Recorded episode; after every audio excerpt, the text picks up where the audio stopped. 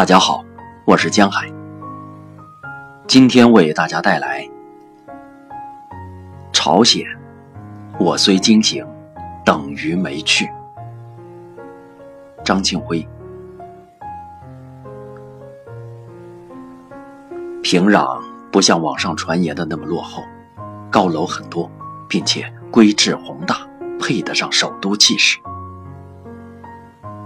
我们在羊角岛国际大酒店的四十七层旋转餐厅早餐。东方欲晓，太阳喷薄，映照在大同江上。高高的主体思想塔在清晨的薄雾中矗立，宁静中甚至有壮丽之感。但平壤留给我最深的印象，则是灰暗。这灰暗主要来自于视觉。整个城市在色彩上偏暗，这与建筑和街道的陈旧有关，也与他们偏爱用类似于大理石之类色彩偏冷的建材有关。入夜的平壤，可以用暗淡甚至黑暗来形容。路灯少，许多路段需要打着手电才能行进。大街两旁的高楼亮灯率不足三分之一。亮着灯的窗口透出的灯光也十分昏暗。即便我们住的羊角岛国际大酒店，其大堂、餐厅、商店等公共区域的灯仍算不上明亮。用餐、购物时，灯时不时就熄了，一会儿又复亮。朝方人员见惯不惊。有张流传已久的对比图片。从夜空中俯视，朝鲜半岛上，首尔一片灯火，平壤则一派漆黑。个人感觉极有可能是真实的。因缺电，平壤的光亮应该不及国内一个稍微像点样的县城。在平壤接触的民众分为两类，一类是酒店服务生。饭店服务员、景区解说员之类，可打个照面，甚至简单交流一两句的。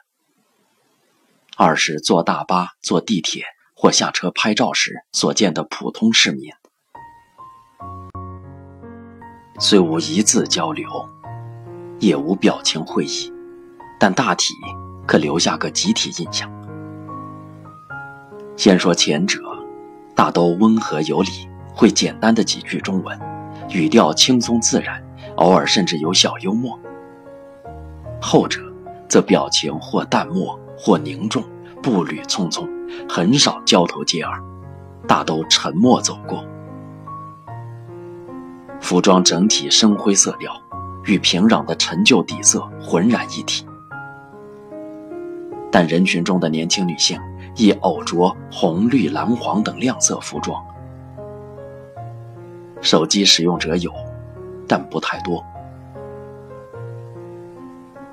平壤的车不鲜见，但绝对不算多。我们乘坐的旅游大巴多次早晚上下班高峰时段驶过街头，不仅从未遇到过堵车，而且凭经验观测，路上车辆再多一倍，大约也不会堵。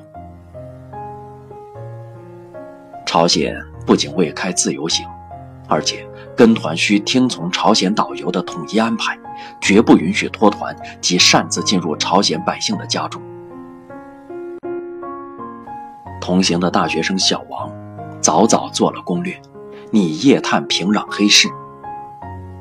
晚上八点半，一行五人分三波，刚下到酒店大堂，即见李导、崔导两名朝鲜导游守在门口。我们装着到酒店周围散步。打个招呼，即流向通往大同江大桥的马路。一路上黑影幢幢，一军人模样的人用手电照了我们几下，嘴里讲了几句我们不懂的潮语，四起狐疑。走了不足八百米，一黑影从后边靠近我们，正是李导游。